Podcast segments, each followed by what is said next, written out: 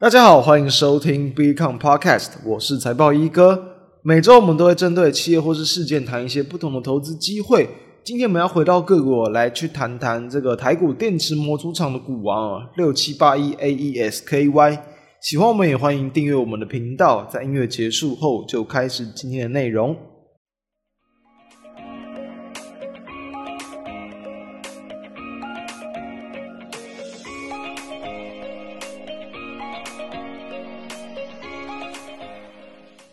呃上周因为本人也这个中了这个 COVID，所以说呃就暂停了这个一周。那也恰逢说上周整个国际股市是连续在破底嘛，所以我们在文章之中也有去跟大家谈到，就是其实这个阶段你稍微放慢一点这个角度，多观望一下，其实也不是什么不好。那也好险，好险什么？就是在我们前阵子哦，就是因为台股其实这行情哦，并没有这么的一个这个乐观，所以其实在这个波段的一个这个跌势之前，当然我们有跟大家提醒过，就是要留意后续的风险。那在持续不断的一个回档啊，然后在这破底的过程之中，其实也有去跟大家谈到很多的一些，比如说抗跌股或业绩股。那也好险的地方就是说，我在最近这几周跟大家所谈的一些方向，其实当然因为台股破底，所以其实你个股也不太会好到哪去。但几乎怎么讲，就是呃大部分都还是能够去回到，就是可能在最近这段时间，他们是比较抗跌，然后呢，甚至往上开始上涨之后，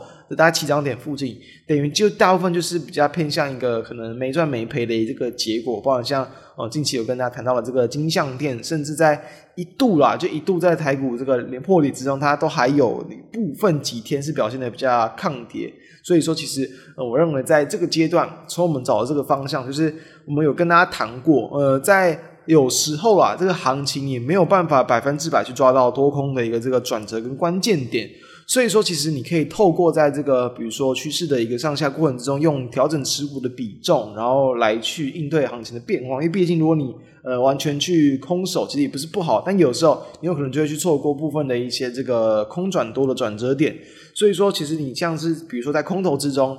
大部分的比如说大资金嘛，哦，投信、外资等等，可能就是难难免面临到亏损。但如果你的持股的这个方向，其实几乎都是比如说就是。没赚没赔，其实就已经去赢过市场上大多数人了。所以我相信，在这个阶段之下，持续从这个方向去留意，我认为还是没有什么问题的。那我认为，其实这也很是很值得持续推崇，然后以及呃跟大家分享，往这个方向去做留意。今天来看，就是我们录制时间十月六号，就是在这个台股嘛，这一周已经开始连续反弹了。国际股市也是因为。呃，这个对于后续升息速度的这个预期啊，稍微有放缓，所以就是真的比较强劲的一个反弹，好像暂时可以松了一口气。但我们其实还是维持原先的看法，就是现在对于后市还是不能去太过乐观，因为刚好其实现在时序就是已经进入到了第四季嘛，所以说在公布第三季的财报哦，还有说对于这个下一季甚至下下季的这个展望哦哦，企业的猜测。其实还是比较有机会会有比较多的一些利空讯息出现，因此呢，国际股市，然后产业龙头股哦，很多一些这种呃市场上比较动见观瞻的一些指标股，都还是有机会会去面临到这种比较利空利空测试的一个风险啦，所以。哦，我认为在短线的一个反弹不能构成说，呃，你要去大幅度的去，比如增加持股啊或抢反弹的一些动作的一些这个条件啦。但是认为就是说，很多的一些这种值得留意的股票，那当然在空头之中你也难难避免被它这个行情影响。但是确实哦，有时候因为不可能行情无限制的一直往下走，所以，诶，假如真的出现了反弹行情，那确实也可以去同步留意一些这种短线抢反弹的一些机会。而我们还是维持好，应该说超过超过一个月啦，就是一个比较偏向这种短期操作的一个看法，没有去改变。但是我们今天选的股票，就是稍微跟前几期就有点不一样。之前我们都是一直选抗跌股吧，因为毕竟现在台股是在走反弹。但我还是要提醒，就是反弹行情很通常是来得很短、很急的，很有可能就大家在听到这部语音的时候，反弹行情暂时就已经告一个段落了。但是如果说你再搭配基本面啊，跟筹码面。更有机会去提高你选股的一些胜率，所以今天我们就来看到近期也是算是比较明显有跌升反弹的这个电子股啊，就六七八一的 AESKY，其实哦它的股价二零二一年就是去年嘛，去年的下半年一路的大幅度的往上去飙升，有倍数的一个飙升之后，等于说最近这几呃这一个多月来，股价又几乎回到这样二一二一二零二一年下半年那时候的起涨点的位置，就是从。大约在这个八百多块的时候，它其实一路在短短的一季左右就飙到了这个接近两千块钱。它近期就是回到了大概在七百元上下，甚至一度接近到六百元，所以有点像是这个就是来去一场空啊。那面临到这个空头行情，呃，股价又回到这样暴涨的一个这个原点。但是我们要知道哦，为什么会去谈这样呃这样股票？第一个原因就是因为就是当然产业趋势，我认为其实是没有太大问题的。那 ASKY 它是新普的一个子公司，然后呢，最初它是叫做这个泰普，在中国那边设立的，然后在台湾后来有设立叫嘉普，它其实哦就是在提供这种锂电池模组的这个公司，应用的一个方向哦，不是电动车啦。目前可能想到锂电池就很容易联想到电动车，它主要是提供这种呃比较轻量型的这种。一些交通工具，比如说就是电动自行车嘛，电动摩托车、呃，这些等等，然后还有部分用在一些什么工业相关的一些系统。那以近期的一些营运的比重来看，电动自行车相关的大约是占它营运比例的大概八成左右，剩下的就是比较偏向在这种伺服器应用，就是在呃伺服器的一个备源电池模组，这大约是占两成，所以它还算是蛮纯的一间就是。电动自行车相关的这个锂电池模组的一间公司，那当然，它在呃目前也是有在去规划说，呃，计划未来要去这个生产在电动车用的锂电池。那我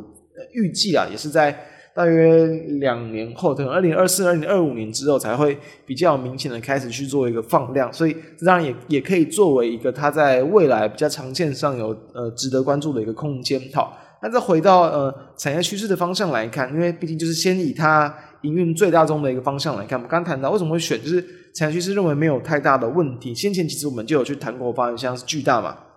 我们就有谈过说，其实，在目前哦这个呃欧美的一个什么运动风气，其实都还算蛮盛行的嘛，所以其实对于电动自行车的需求，其实还是算相对的一个这个强劲。那当然，其实后续进入到这个陆续解封之后，在之前那个后疫情时代，需求拉得比较高的这种自行车，可能市场需求就会下滑，那这也是事实，没有错。但我们先前有去提过，就是这种在比较高阶的电动车或是电动自行车这种高单价啊，单价可能平均来说会比一般这种比较低阶啊、比较普通的自行车价格甚至有两倍以上。就这种高单价的产品，它的需求其实还算是相对的强劲，等于它就可以去弥补掉这种比较。低迷的，或是已经慢慢在开始走下坡的这种比较消费性的一这个市场，所以其实呃，这个就会维持整体的一个电动自行车的一个产业，它的一个这个成长性，其实在今年其实都还是可以维持比较强劲的一个成长。然后之前我们有跟大家谈过，在这一块的一个哦，这个 CAGR 的部分，就是年复合成长率嘛，其实都还算是相当的一个漂亮。所以这就是有点类似啊，就是在这段时间，你可能针对普遍性的电子股的选股逻辑就有点像。切入了这个产业，它可能在消费性的一些部分，或者是就难免受到这种今年全球景气比较不乐观的一个状况影响到。但是如果说，呃，它它切入的这些产品的领域啊，能够被部分的一些高阶产品所带动，所那个持续维持的话，其实它就是比起很多的一些可能同业啊，很多的一些产业个股，它都有更多的一些营运成长的利基点。那在对应到它的营运表现，其实也可以看到。ASKY 几乎啊，它的不管是营收，不管是毛利率、获利能力等等，大家去看真的是超平稳、超稳健，就是几乎是快要都是一个水平线，然后慢慢往上爬的一个概念，就是那种很缓、很缓，就是几乎没有什么幅度的一个这样的一个斜坡往上。你去看会觉得说，哎，这是电子股嘛？这应该就是是一些那种可能真的营运非常稳健的一些呃那种传产股，但不是哦，它是做锂电池的，所以说其实。它目前的营运都算是非常平稳的一个成长，那我们就要知道营运这么稳健，所以股价还出现这么大幅度的，就是倍数成长，然后又跌回来，所以是不是就是确实高本一笔的标的？它呃股价的这个评价在市场的波动啊，跟乐观情乐观悲观的情绪变化之中，其实真的会影响很大。那我们要知道，它其实呃因为目前还没到十月十号，但是已经有些公司已经陆续去公布营收了。所以 ASKY 它的九月份的营收，我们刚刚讲非常平缓的往上，所以月增率呃不到一趴，就是零点八七趴啊，就是呃真的非常的一个低，但就是很稳，呃十三点这个五三亿元，然后又是也算是近几个月都都是有去创下历史新高，但是非常小幅度的一个成长。那整个第三季哦，其实也是季增带着一点二五趴，很小幅度的一个这个成长，所以真的算是很平稳的一间公司。所以如果你把它想成传产股来看，营运非常稳健，然后股价要曾经一些部分的利多啊，或者是对未来的期待一拉高，又再跌回原点，诶是不是好像怎么讲？它的营运未来也没有去看坏嘛？然后股价要回到这个比较相对低的位置，是不是可以去留意？我认为其实当然可以。那比较要留意的事情，目前其实市场对于这个第四季的，我觉得看法比较分歧。那像公司他们自己比较还是维持第四季有机会正成长，但我个人是认为说，呃，因为其实目前现乌俄的一个冲突还在去延续，所以其实像是对于在欧洲市场那边那一块，呃，可能在一些终端，包括像对自行车，虽然说可能。关系不大，但是我认为只要这个一些地缘政治的风险，然后再间接影响到，包括像天然气啊、新能源的一些风险，你通膨的压力增加，对于各种非必要性的一些消费，它确实它还是会有这个支出减少的情况，所以我觉得这会是一个再就是产业的一个淡旺季啊。普遍来讲，这种自行车相关的产业，这种自行车第三季比较偏向旺季，第四季比较偏向淡季，所以说。呃，这个淡季的一个效应，其实也是会有可能会让它的一个这样平缓成长的一个幅度，甚至有可能变为稍微一点点的负成长，我觉得这是难免的。那所以这些部分都是影响的因素。再就是新台币的一个状况，毕竟是外销出口居多，所以像第三季其实台币其实贬值的幅度也不小。那当然对于它的营收就会有部分的挹注。因为目前其实像市场对于联准会在后续的升息的速度，其实不会像这几个月这么的一个快了，所以说我认为美元指数啊，它的一个连续创高的一个速度也会放缓，因此新台币贬值的这个幅度跟速度，其实都有可能会比较没有再这么严重了。那对于他们的一个营运来讲，不会说是负面，只是说这个贬值的这个加成哦，它可能就会消失了。所以这几个原因啊，都会比较有机会让我觉得第四季啊，甚至从比如说市场目前因为像是 consensus 在去抓，其实第四季甚至还会再比第三季更强。但是呢，我认为在终端需求会有更多杂音的情况之下，反而要比较留意第四季可能会有营收季减的一个情况。但季减的幅度不会到很大，我认为都是个位数，甚至是五趴以内，所以我觉得都没有什么太大需要担心的。反倒是我认为比较值得留意的在于说，像是明年后后年，刚刚讲后年的比较值得期待，可能就是在。哦，它慢慢去切入到像电动车的这个电池模组这一块，而明年呢，我们刚好谈到占它大约营运两成左右的这个伺服器边缘的一个电池模组，明年这个营收的成长幅度预期会比电动自行车这一块来的还要更多，因为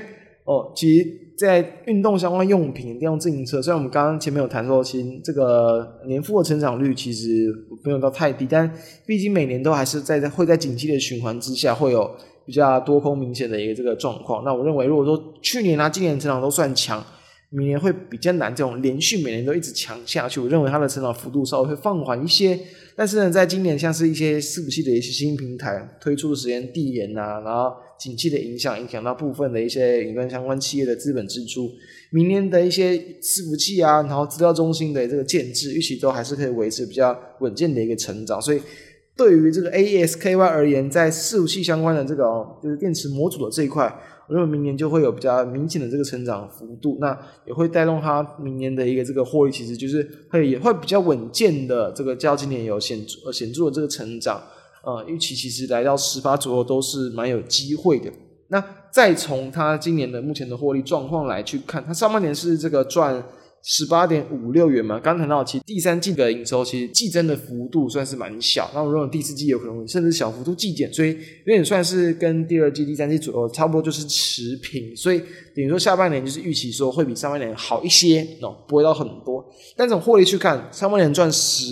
八点五六元，简单乘以二就是三十七点一二嘛，那当然。呃，下半年会比下半年上半年再好一些嘛，就是三十七，可能点三点四点五以上，甚至如果乐观一点，可能是可能甚至是有抓到三十八以上，所以对应到目前的股价大概在七百元上下，其实单纯以今年的一个获利来去看，其本益比它就不到二十倍，那再去用从从明年后年的一个稳定成长的获利来去看，那本益比甚至就更低，但是呢，对照同样来看，其实目前像是 ASKY 以台厂一些电池相关。厂商甚至是对应到比如说像是呃这个中国像宁德时代，比起来本益比啊，它台厂普遍都是有在二十倍以上，宁德时代甚至有超过三十倍，其实。目前来讲都是有相对低估的这个情况，而 ASKY 在过去几年大多也都是有大概二十到二十五倍的一个本益比区间呐，所以我认为在这次波段的跌升之后，也会出现比较明显的一些这种可能低阶或是价值慢慢浮现的一些机会。那还是老话一句，就是有跟大家谈过，就是你不要去逆着趋势去做，毕竟它就是一直在走空，就破底嘛。那筹码或者是资金就没有这么青睐它，所以即便它有这个价值，即便它有成长空间。那你当然还是要去顺着市场的一个这个资金的一个想法去走，它其实影响的成分还是会更大。所以，如果搭配这几个要件来去看，其实现阶段那刚好，其实其实呃算是连续三天了，内资反而是有比较明显的一个连续的一个买超。那要知道，我们也在前几个礼拜跟大家谈过，之前内资反而真的是有点太没信心了，去买那种就是。呃，非常市场就是认为好像还算稳定，甚至是比较抗跌的一些标的，但其实根本也抗跌不了，行情真的很差。所以在那之后有稍微变得比较像正常化一点啊，就是选选股的方向啊，都比较偏向嗯，真的会有比较题材性啊、成长动能啊，或者是呃波动稍微比较大一点的这个标的。所以我认为在刚好搭上就是这一波台股的一个短线的一个反弹。ESKY 短线的反弹幅度也还没有这么大的一个情况，其实我认为就可以比较值得去留意后续短期的一些价量跟筹码的这个变化。那相关的资料也都会去放在我们的一个 FB 跟我们 BECON 的一个网站上，让大家可以去参考。所以以上就是今天跟大家分享的一个这个内容。那我们就下周再跟大家再见，也希望在下周的这段时间，大家都能够去就是呃有再去呃调整自己认为说这个阶段比较适合的一个操作策略，并且在。短线上反弹的行情之中，能够去再稍微的可能去呃看有没有需要调整持股哦，或者是就是改变一些这种操作策略的这个动作。那下礼拜就会跟大家去谈，认为说在反弹之后，我们会一并去观察嘛，它到底是不是真的结束，然后还有说后续适合应对的策略。后续跟大家谈的内容，我们就下周见，大家拜拜。